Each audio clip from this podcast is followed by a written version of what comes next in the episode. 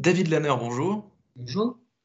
Euh, votre première rencontre avec une, une assiette euh, vraiment formidable, un, souvenir peut-être d'enfance, généralement ce sont des choses qui remontent à, cette, à cette période-là de la vie, enfin votre première extase devant, une assiette dans un décor euh, qui vous, qui vous rappelle vraiment des souvenirs. quoi. Alors, pour moi c'était le cas, c'était dans un cadre familial et c'était les tomates farcies de ma maman, qui après resté un plat culte et référence, référent pour moi. C'est une chose qui m'a accompagné. Et qui vous a donné envie de faire, on va en parler, mais qui vous a donné envie de faire ce que vous faites aujourd'hui Alors, des années après, mais c'était en moi. J'ai toujours aimé, aussi loin que je m'en souvienne, j'ai toujours aimé euh, l'art de la table, le plaisir de la table. Euh, passer du temps à table, même en étant un petit garçon, ne me posait pas de problème. J'aimais tout l'univers de la table. La préparation, regarder, participer, euh, c'était mon, mon truc. Mhm.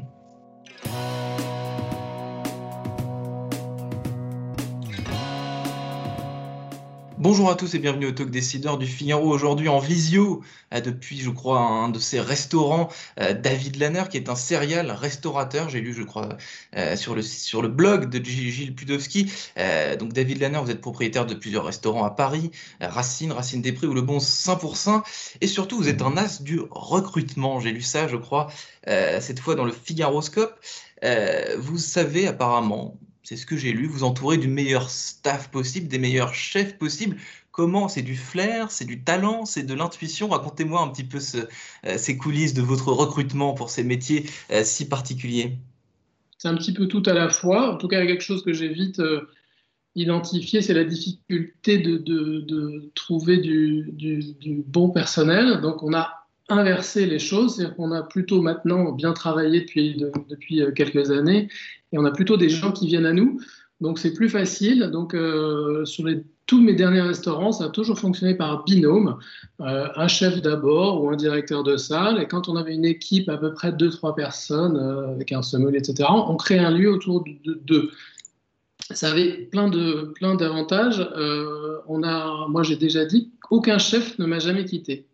Aucun. Ça ne m'est jamais arrivé. Jamais c'est assez logique. On a cru en eux, on a investi, on travaille les plus beaux produits qui soient, euh, on réalise des belles cuisines, de beaux investissements et euh, on construit un projet ensemble. Donc, euh, moi, mon but, c'est de faire des choses durables.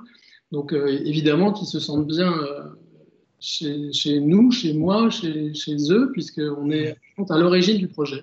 La restauration, donc c'est un milieu que vous connaissez euh, parfaitement. C'est un milieu où il y a des modes, euh, où il y a des cycles, aussi bien en termes de, cuisine, mais que d'ambiance, de, décoration. Votre pâte euh, à vous, David Lanner, pour faire venir les clients, mais pour garder, vous l'avez dit, vos chefs dans vos cuisines qui ne vous ont jamais quitté. C'est quoi votre, votre recette, aussi bien en cuisine qu'en termes d'ambiance et d'atmosphère? Alors moi, jamais de, jamais de mode. Je crois jamais avoir succombé à aucune mode. Euh, on essaie de faire les choses euh, les mieux, encore une fois, avec les meilleurs produits, les meilleurs, artisans. J'essaie de faire des restaurants qui durent depuis euh, longtemps, que je veux inscrire dans la, dans la durée. Donc, il n'y a pas de recette. C'est des, des, des, restaurants très bien ancrés dans, dans, par quartier, assez parisiens, pas touristiques. Et, ça fonctionne bien comme ça. Je, vais poser la question autrement, David Lanner. Quand on est restaurateur, quand on a plusieurs restaurants, comment fait-on et euh, j'imagine, je devine à travers ce que vous me disiez que vous, vous savez, comment fait-on pour ne pas prendre une ride, pour que euh, les gens continuent euh, à venir? C'est peut-être plutôt dans ce sens-là qu'il faut poser la question. Moi, je suis extrêmement présent dans mes, dans mes, dans mes affaires, donc j'ose penser que ce sont des affaires bien faites, bien pensées, dans des bons endroits, où moi je passe tous les jours, plusieurs fois par jour, euh, en scooter. Je fais vous êtes sûr de me voir je, Voilà, c'est des affaires où je suis extrêmement présent, donc c'est des affaires euh, précises, on va dire. Donc le restaurateur qui a du, qui a du succès, c'est celui qui, enfin c'est pas en gros celui qu'on ne voit jamais, quoi. c'est ça que vous me dites. Je pense, mais moi, moi non mais moi j'adore ça. Donc de toute façon, c'est pas, ce n'est pas pénible. Donc je vais partout plusieurs fois par jour. Alors, est-ce qu'en ce moment, depuis quelques mois euh, maintenant, David Lanner, vous avez l'impression euh, d'être dans un ascenseur émotionnel euh, permanent avec cette pandémie, cette crise qui touche particulièrement votre secteur? Oui, c'est extrêmement difficile. On vit au jour le jour. J'ai même une double pression parce que j'ai aussi un restaurant à New York qui s'appelle Racine. où là-bas les nouvelles sont bien plus terribles qu'à Paris.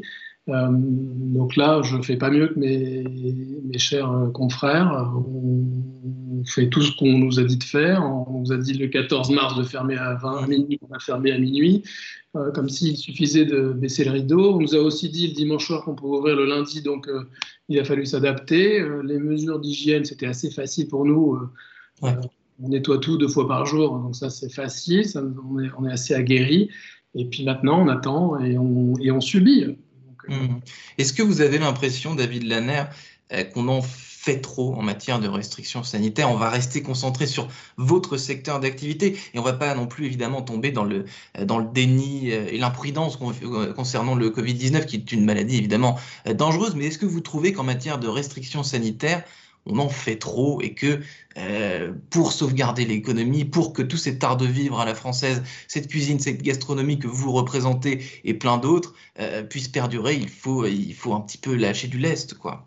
Bah, nos établissements, dans les, dans les restaurants, oui, je trouve qu'on en fait, euh, on en fait mille fois trop. On n'a aucune chance de, contracter le virus si toutes les choses sont faites et bien faites.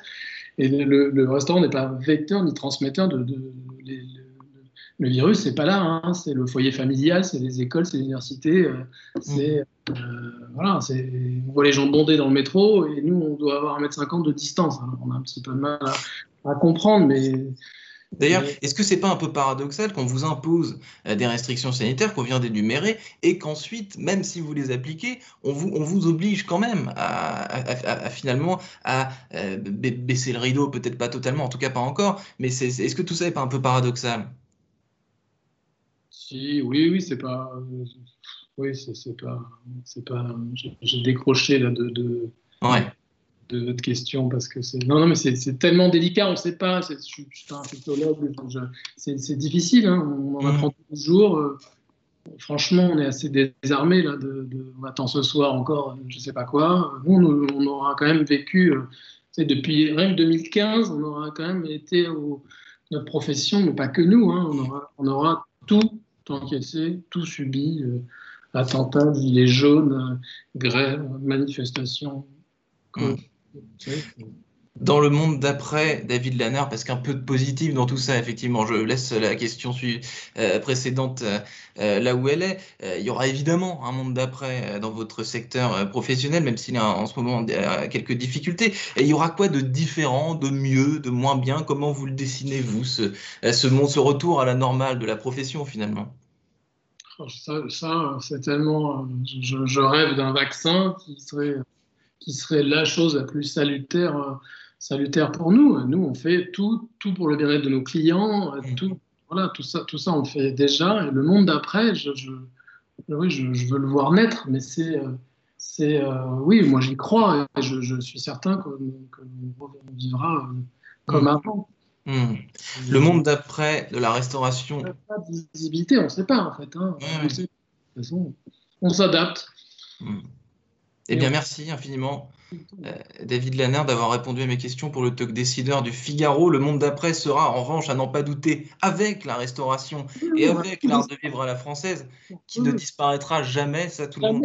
C'est envié par le monde entier, c'est notre art de vivre, c'est une chose importante. Donc j'en ai beaucoup d'espoir, plein de craintes et de doutes, mais, mais beaucoup d'espoir. C'est impossible que ça se passe sans, sans nous, en tout cas. Merci pour vos réponses, David Lanner. Je vous souhaite une bonne journée. À bientôt en présentiel, peut-être. Merci.